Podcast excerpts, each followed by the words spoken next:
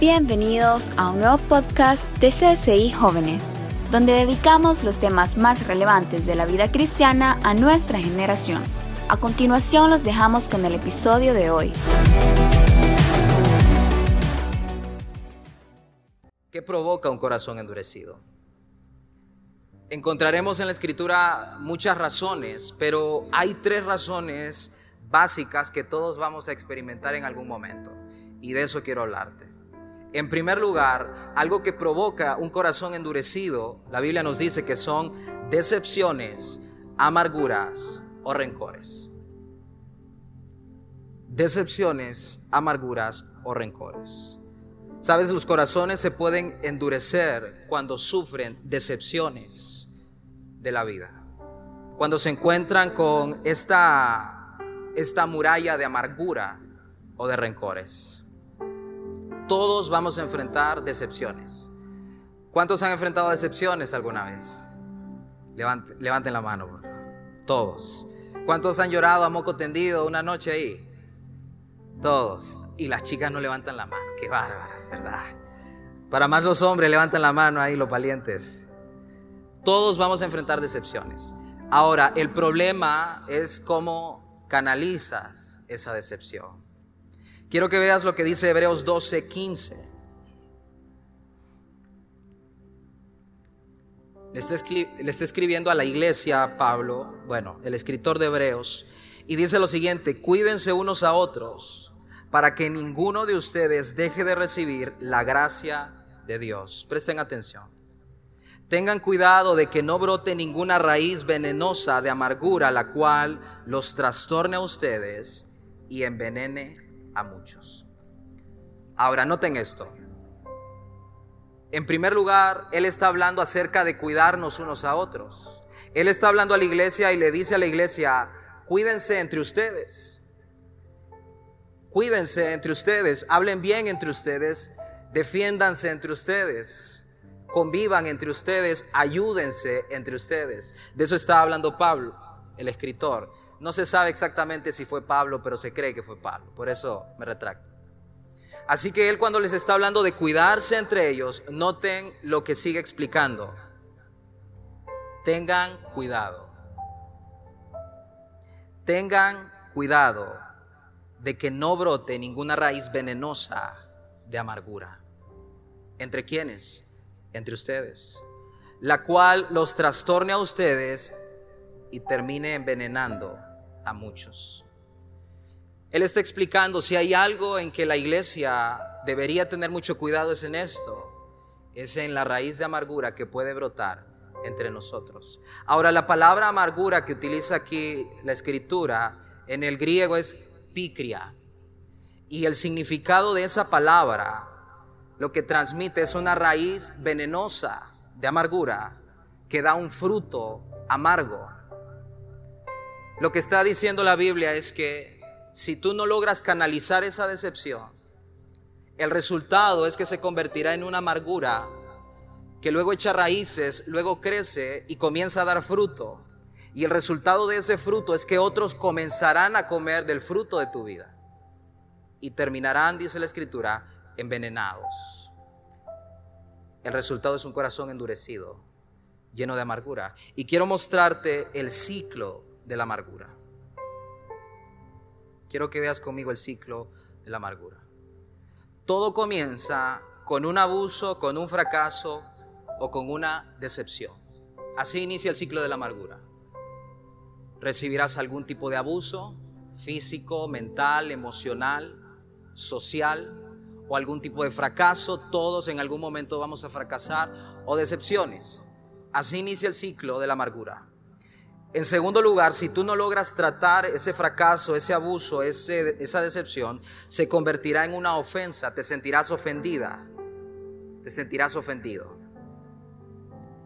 Si tú no tratas bien esa ofensa y no le pones un alto, entonces comenzarás a desarrollar enojo e ira. Esa ofensa se convertirá en enojo y en ira. En cuarto lugar, si tú no tratas tu enojo y tu ira por aquel momento o por aquella persona o por aquel suceso, la ira dará lugar al resentimiento. Si tú no logras tratar tu resentimiento, el resultado de eso es el siguiente. Se volverá en un sentimiento enfermizo. La palabra resentimiento viene de eso, de resentir, estar sintiendo una y otra vez lo mismo a pesar de que fue algo que quedó atrás, que te hicieron hace años, que viviste hace mucho, tú estás sintiendo una y otra vez lo mismo en tu corazón, porque no lo has tratado. Y entonces estás en un ciclo enfermizo de sentir algo. Y ahí da fruto la amargura. Encajonaste aquello en tu corazón. Aquello que inició como un abuso, un fracaso, una decepción. Lo atrapaste en tu corazón. Lo dejaste ahí. Nunca lo trataste, nunca lo sanaste, nunca buscaste la forma de ayudarte a ti mismo, de examinar tus pensamientos, tu corazón, el centro de tu voluntad. Y tú recorres todo este ciclo, recorremos todo este ciclo, ofensas, ira, enojo, resentimiento, y caemos en un ciclo enfermizo de estar sintiendo una y otra vez lo mismo. Y entonces se convierte una amargura en tu corazón. Luego esa amargura provoca deseos de venganza conscientes o inconscientes en tu yo, en tu interior, terminando en la prisión del odio por aquel evento, por aquella decepción, por aquel fracaso, ya sea por una persona o por un momento específico. Y finalmente, lo que te queda es eso, es un corazón endurecido. Que Jesús nos habló, es incapaz de oír, de ver, de percibir y de recordar lo que Dios está hablándote. Ese es el ciclo de la amargura. Y todos nos vamos a enfrentar a él, todos. De repente podemos ver este ciclo y te encuentras allí, estás siendo abusado o abusada de alguna manera, estás siendo decepcionada o decepcionado o te sientes fracasado o fracasada por algo que viviste o posiblemente estás en el, proceso de la ofensa, te sientes ofendida por algo que ocurrió y no sabes qué hacer u ofendido y estás atorado ahí o ya desarrollaste ira o enojo por alguien o por algo o posiblemente estás en este proceso está generándose en tu vida, en tu corazón, resentimiento. Y cuidado, porque comenzará un sentido enfermizo de volver a sentir una y otra vez lo mismo, porque lo has dejado en tu corazón. Pero veamos qué dice Pablo. Pablo en Romanos nos habla del ciclo de un corazón sano. Romanos 5, del 3 al 5, dice así. También nos alegramos al enfrentar pruebas y dificultades porque sabemos que nos ayudan a desarrollar resistencia. Y la resistencia desarrolla firmeza de carácter. Y el carácter fortalece nuestra esperanza segura de salvación. Y esa esperanza no acabará en desilusión, pues sabemos con cuánta ternura nos ama Dios, porque nos ha dado el Espíritu Santo para llenar nuestros corazones con su amor. Pablo nos está explicando aquí el ciclo de un corazón sano y quiero desglosarlo para ustedes. ¿Cuál es el ciclo de un corazón sano? Todo inicia enfrentando, dice Pablo, pruebas y dificultades. Igual, ofensas, abusos, fracasos. Todo va a iniciar igual, todo corazón debe ser probado de la misma manera, sea el corazón, el corazón más lindo de todos o sea el corazón más malvado de todos, todos vamos a enfrentar fracasos, abusos, pruebas, dificultades. Dice Pablo, lo viviremos, lo viviremos. Pero ¿qué hace un corazón sano? ¿Qué hace una persona que realmente quiere tratar su corazón y no desea un corazón endurecido? Dice Pablo, aprendemos a alegrarnos. Wow, qué difícil es. Aprendemos a alegrarnos, dice Pablo. Ahora, no nos alegramos en la ofensa o el abuso que vivimos. Eso sería enfermizo. Lo que está explicando Pablo, nos alegramos en la esperanza que traerá aquello que estamos viviendo, porque somos cristianos y sabemos que Dios obra para bien. Es lo que está diciendo Pablo. Así que Pablo nos está diciendo, un corazón sano enfrentará pruebas, abusos, fracasos, dificultades, pero vamos al anterior, por favor. Pero en medio de eso, Pero en medio de eso aprenderemos a alegrarnos, teniendo esperanza de que lo que estamos viviendo tiene un propósito para Dios. Aquel que nos dijo en el pasaje de Hebreos, yo tengo planes y caminos diferentes a los tuyos si escuchas hoy mi voz. Pero en tercer lugar, luego alguien que está sanando su corazón aprende a alegrarse y dice la escritura que eso desarrolla resistencia en su vida. Desarrolla resistencia. Cuando tú pasas la dificultad, aprendes a alegrarte porque sabes que hay algo detrás, comienzas a desarrollar resistencia. En cuarto lugar, esa resistencia que estás generando te da firmeza de carácter. Eres una persona que se está moldeando, que está madurando y que está creciendo en su carácter y su personalidad.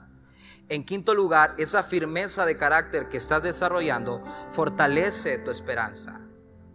Tu esperanza en Cristo y los caminos y pensamientos de Él que son diferentes a los tuyos.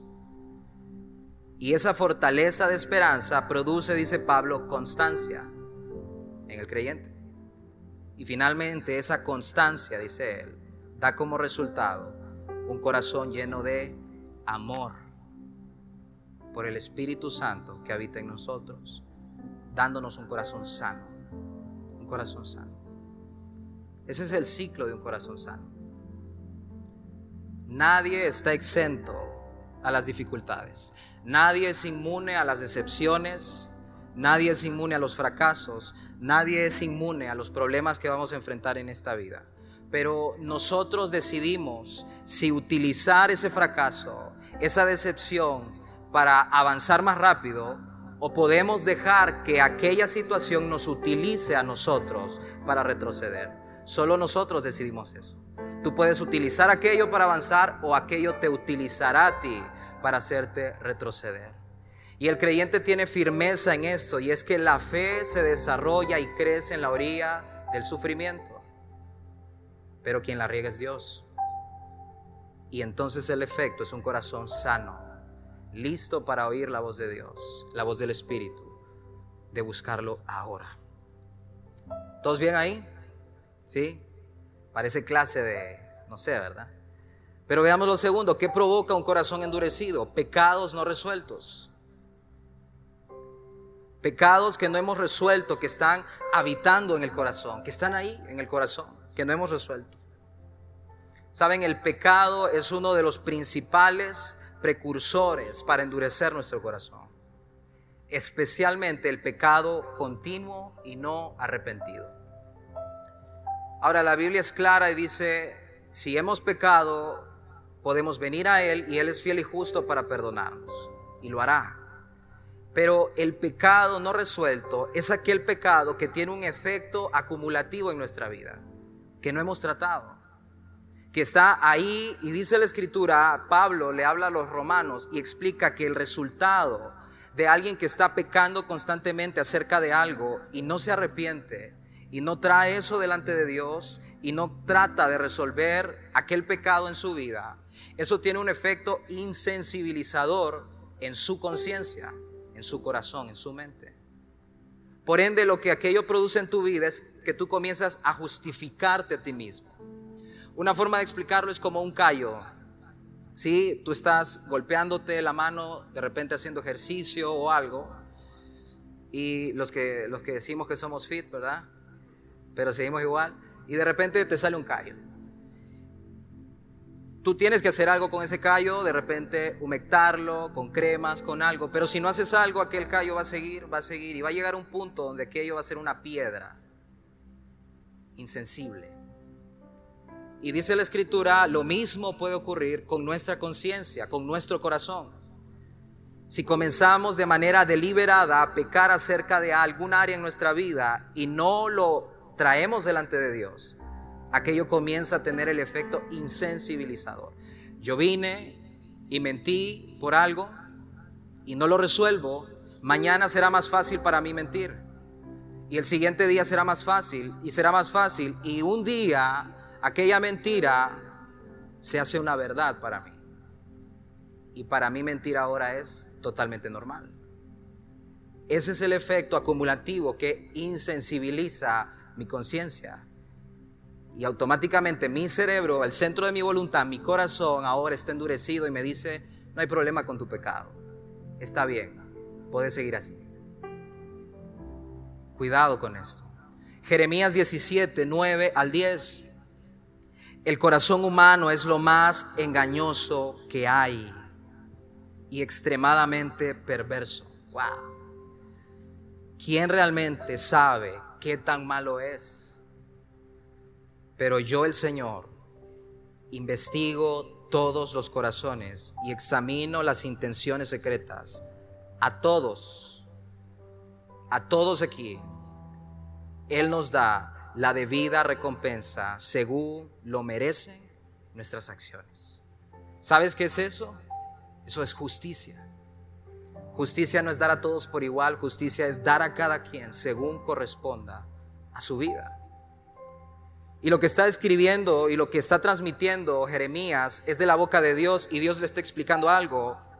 El corazón humano es lo más perverso. En una ocasión un amigo llegó a buscarme y me dijo él, estoy enamorado de una chica, ya se casó con ella, y estoy enamorado de una chica, me dice, pero no sé qué hacer, era demasiado tímido, demasiado tímido, o sea, parecito, o sea, ni hola podía decirle a la chica, ¿verdad?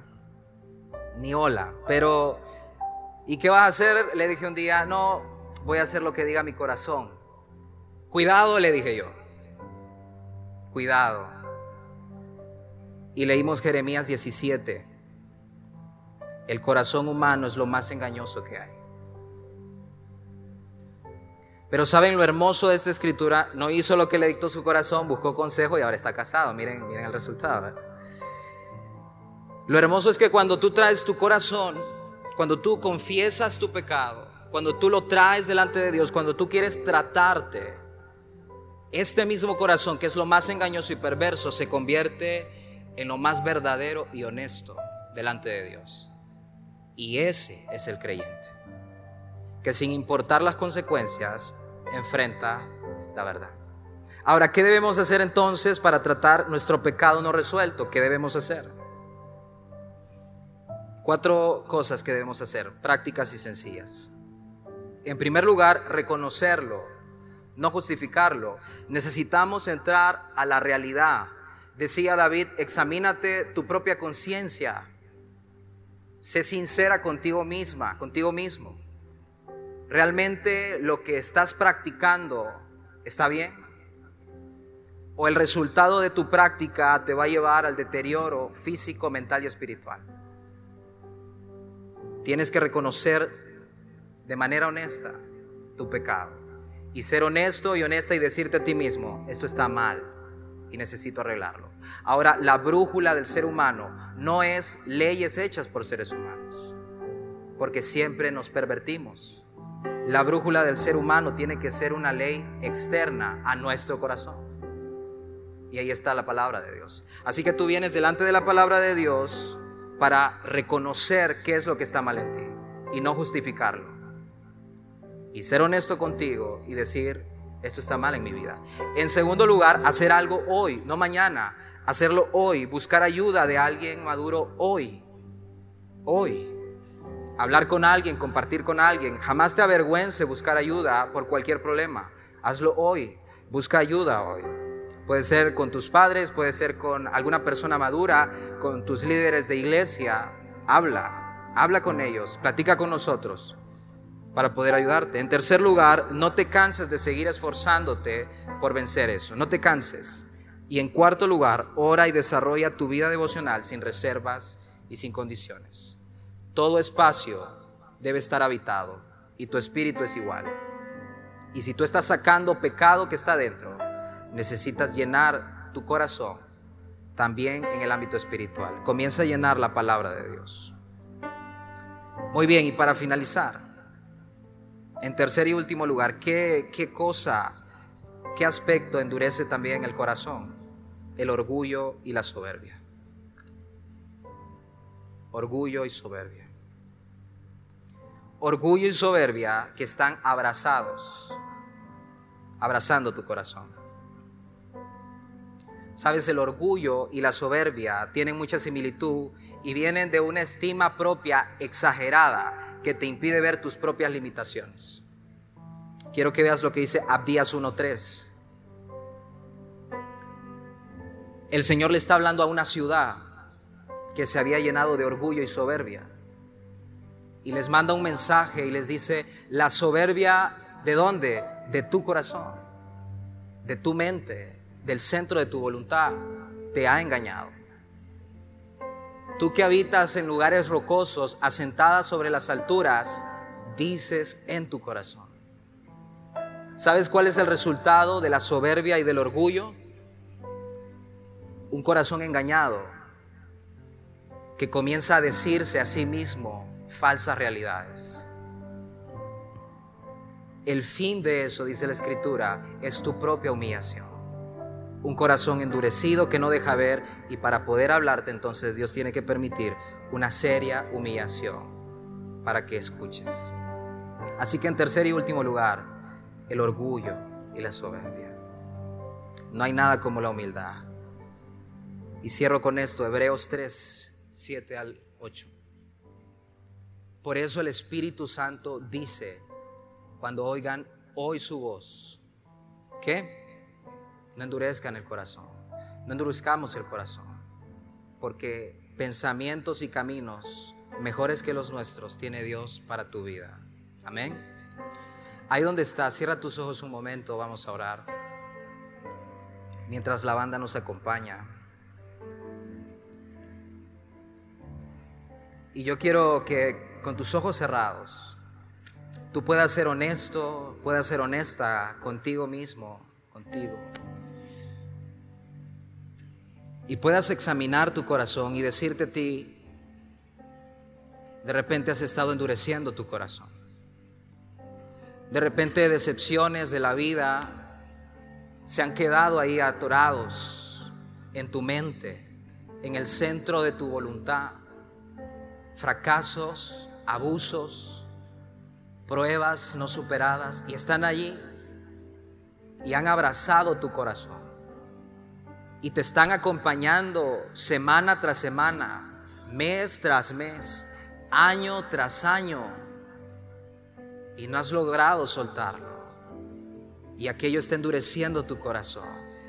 Y está impidiendo que el Espíritu de Dios pueda hablar a tu vida y te muestre esos caminos y esos pensamientos que son mejores que los tuyos. O de repente tú estás tratando con pecados ahí en tu corazón pecados no resueltos que siguen una y otra vez. Y no sabes qué hacer, has intentado de todo y sigue allí. Y eso está endureciendo nuestro corazón. Está siendo un callo espiritual en tu alma. O finalmente podemos estar lidiando con orgullo y soberbia, diciéndole a Dios, en esta área de mi vida, yo puedo solo, yo puedo sola. Yo no te necesito y aquello endurece los caminos y pensamientos de Dios que son mejores que los tuyos. Pero hoy es un buen día, hoy, para llamar al Señor, hoy, para escuchar su voz y decirle, Señor, aquí estoy. Atráeme, Señor, a ti. Atrae mi corazón. Atrae mi corazón decepcionado, mi corazón lleno de pecado, mi corazón lleno de soberbia, de orgullo, de resentimiento, de problemas. Atrae mi corazón, Señor. Si hay algo que deberías elegir hoy, son los caminos de Dios y los pensamientos de Dios para tu vida, que son mejores que los tuyos. Pero para eso necesitas tener un corazón que escucha, un corazón que se aparta de la dureza, de la insensibilidad, de una conciencia que está llena de pecado, de soberbia, de amargura. Señor, atrae nuestro corazón. Ahí donde estás, ponte de pie conmigo. Atrae nuestro corazón, Señor. Es nuestra oración esta noche. Atrae nuestro corazón, Señor. Atrae nuestra vida. Comienza a limpiarnos. Si hay alguien que puede limpiar el alma, eres tú. Comienza a limpiarnos, Señor. Por eso el Espíritu Santo dice, cuando oigas hoy su voz, no endurezcas el corazón. Espíritu Santo, aquí estamos.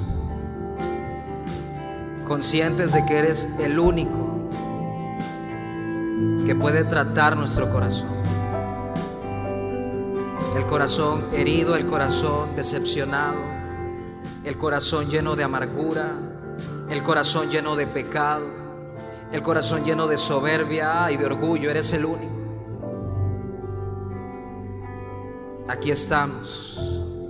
Trátanos, examínanos, límpianos y haz algo. Y haz algo con nuestra vida. Haz algo, Señor. Negamos un corazón endurecido. Nos negamos a un corazón endurecido. Si hay algo que nos interesa, son tus caminos y tus pensamientos para nuestra vida. Si hay algo que necesitamos, son tus caminos y tus pensamientos para nuestra vida. Y por eso decidimos buscarte hoy, mientras podamos encontrarte.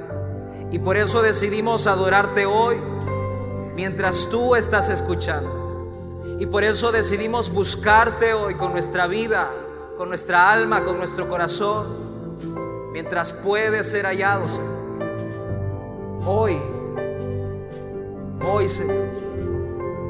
Espíritu Santo, háblanos, habla a cada vida y que nuestro oído espiritual esté listo para escuchar, para escuchar el camino que hay que seguir, para escuchar los planes que hay que tomar, para escuchar por dónde debemos ir, para escuchar las decisiones que tenemos que tomar, Señor. Líbranos, Señor, de un corazón endurecido que se rehúsa a escuchar tu voz, que se rehúsa a seguir tus caminos, que se rehúse a tus planes. Oramos en el nombre de Jesús por todo corazón que está decepcionado, lleno de amargura y resentimiento. Que el Espíritu de Dios te sane, que el Espíritu de Dios te encuentre, que el Espíritu de Dios trate contigo de manera personal y puedas comenzar a escuchar su voz y puedas sanar tu corazón. No vale la pena arrastrar por tu vida rencores, resentimientos y decepciones que solo te privan del camino y los planes que Dios tiene para tu vida. Toda decepción, todo abuso y todo fracaso puede ser utilizado por tu vida para hacerte llegar más lejos, pero no dejes que eso te utilice a ti para estancarte en un momento traumático o en la vida de alguien que jamás te valoró, que no supo cuidarte. No permitas que el pecado se adueñe de tu corazón. No dejes que el pecado no tratado haga nido en tu corazón, chica, que estás aquí. Y que por eso no puedas escuchar lo que Dios quiere hacer contigo. Dile, Señor, trátame. Trátame. Trata mi corazón. Quiero escucharte. Quiero oírte. Señor, líbranos de un corazón soberbio y orgulloso que se rehúse a escuchar tu voz. Líbranos, Señor. Aquí estamos. Reconocemos que te necesitamos en todas y cada una de las áreas de nuestra vida. Que nosotros no podemos solos y que por nuestro propio corazón terminaríamos engañados y confundidos pero por tu Espíritu Santo podemos tomar las mejores decisiones y seguir el camino que tienes para nosotros. Lo creemos, Señor. Trátanos, Señor.